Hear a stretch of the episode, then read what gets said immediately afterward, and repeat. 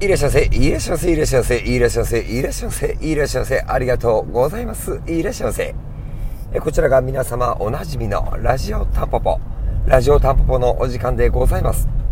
この番組はパチンコ好きが転じてパチンコ業界に飛び込み、日々奮闘している私、狭間が、タンポポの店頭に立ちながら思い感じたことなどを気が向いた時にダラダラとくっちゃべっているラジオ番組となります。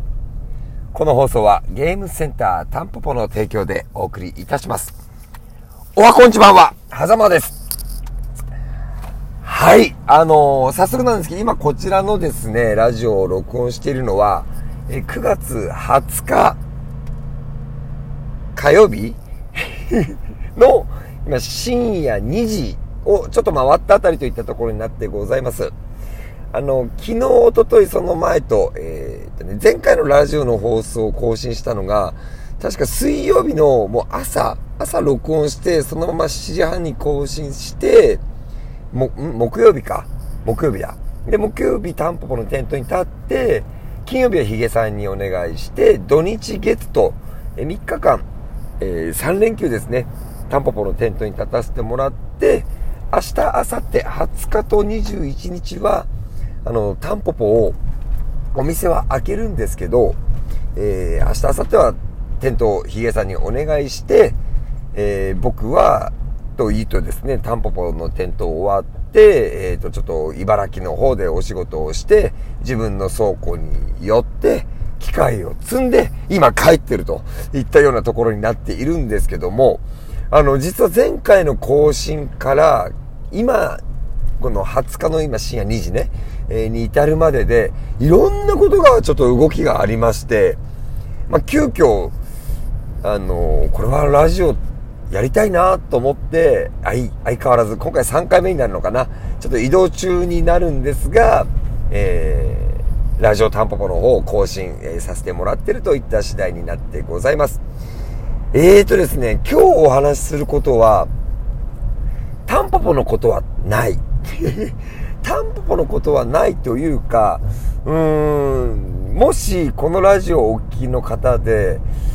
あの、ヒゲさんの YouTube 動画、パチンコ店買い取ってみた、ヒゲ紳士がパチンコ店買い取ってみたっていう YouTube チャンネルがあるんですけども、その動画を見られてない方がいらっしゃったらですね、ぜひ YouTube の方で9月16日金曜日かなに更新された、サッテのチャレンジャーの、その、パチンコ店買い取ってみたの動画を見ていただいてから、あの、このラジオ聞いていただけると嬉しいんですけども、まあちょっと僕もですね、予想だにしないような内容の動画が、前回のラジオ更新の後、翌日に、えー、アップされまして、うん、これ、まあね、まあ、見てない人が、は聞いてないよね。見てから今聞いてます？あの、3年後パチン、まずその3年後にサッチャレが継続できていないんじゃないかなんていう内容だったんですよ。まあ、なんて言ったらいいんでしょうね。パチンコ業界、まあ僕もそのパチンコ業界に今もその片足突っ込んで従事しているものの一人なんですけども、まあ本当にその9月16日のえ買い取ってみた動画はですね、今パチンコ業界が直面している問題をありのままこう、ヒゲさんと P さんがお話をされていて、その、もう今年に入ってから何件何百件のパチンコ店が閉店しているじゃないですか。その、その理由というのがね、おおむね、そちらの動画を見ていただくとわかるんじゃないかなと思うんですけども、まあ、なんだろうな、僕はその、パチンコ業界だけじゃないとも思っていまして、例えばその大手の、今、今の時代でスーパーっていうと、やっぱ大手のそのセブンアイ・ホールディングさんであるとか、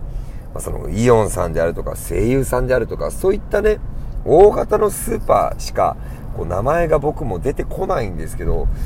ちょっと前、ま、ちょっと前といっても20年前ぐらいであれば、その小型のスーパーが、その各地域地域にあったりして、まあ、今もね、埼玉の方だったら、ベルクスだったかなっていうスーパーがあったり、あとはすごい有名なのが大阪の方で、スーパー玉出さんとか、あの、あると思うんですけども、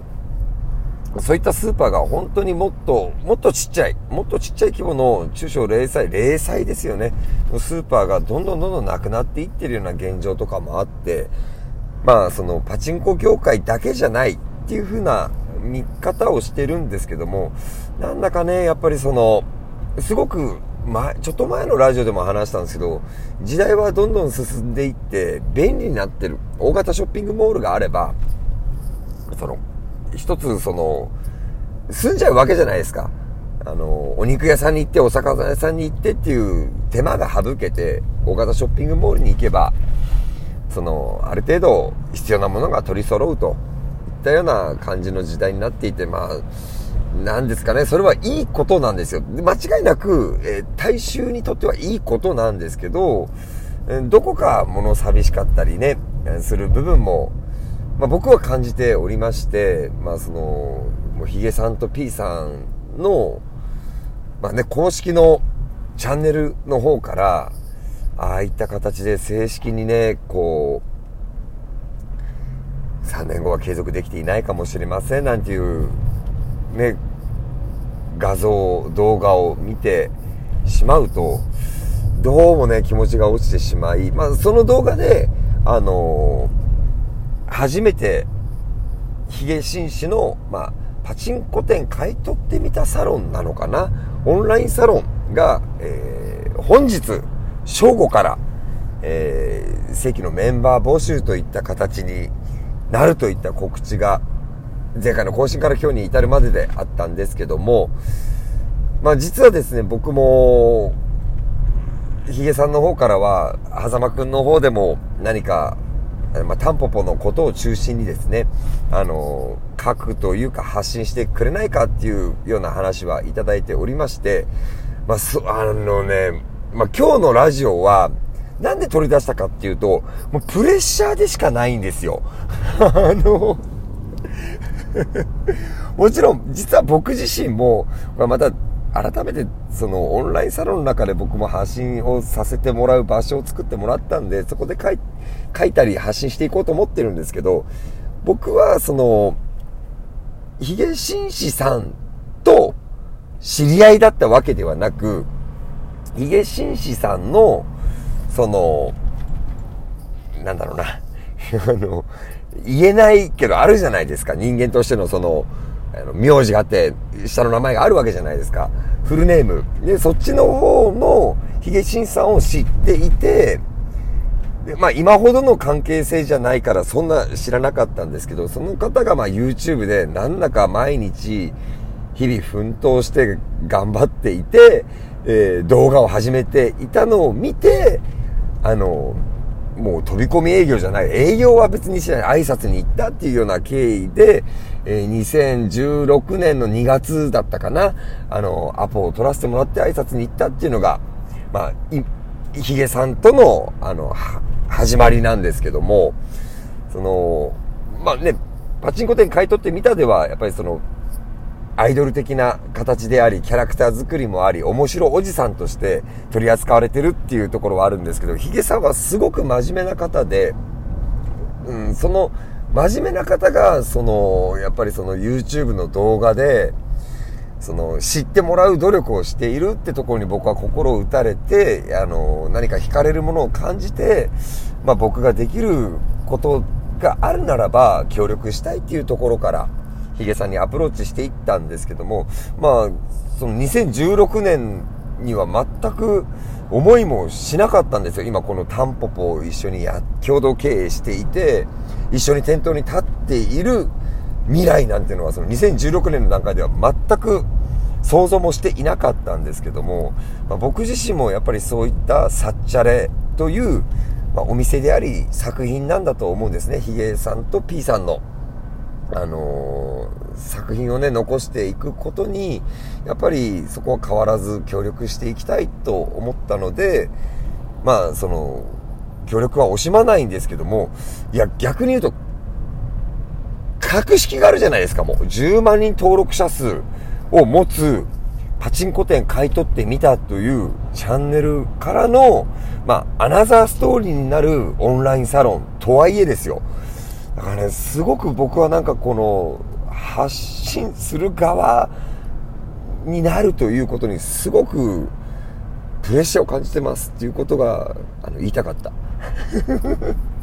それが言いたかったので、あの、こうやって今ラジオを撮ってるんですけども、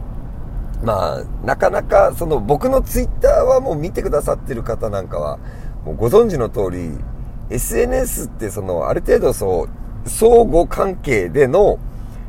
情報のやり取りであるとか、ちょっとした言葉の会話みたいなことができるツールなわけじゃないですか。僕はそのツイッターはほぼほぼそこを排除してるんですね、わざと。あの、というのは多分それを受け答えやってたら、そこにかかる時間で、あったり、えー、私は返信もらえてないとかが起こっちゃうから、もう極力それなしにしようっていう風な形で、タンポポを始めてからは、あの、ツイッター活用してるんですけども、まあ、そのオンラインサロンの中では、えー、そういった相互の、まあ、僕にとってはその、普通の SNS 活用はそのオンラインサロンの中でやりたいな、なんていう風に思ったりとかしていまして、まあ、すげえプレッシャーに感じてるんですけども、まあ、僕の、武器はないんですけど、ただただ愚直に、あの、走り続けるっていうことぐらいしか僕の、なんだろう、発信できることなんてないんですけど、まあそういったことを発信したいなと思っていて、まあこうして声に出して、残すことで、新たに腹にこう決意というか覚悟を持って臨んでいきたいなと思っておりますので、まあ、もしよろしかったらそちらの方も、えー、覗いてみていただければな、なんていうふうに思ってます。えー、今回はヒゲさんのオンラインサロンのご紹介となりました。えー、最後までご拝聴いただきまして、誠にありがとうございました。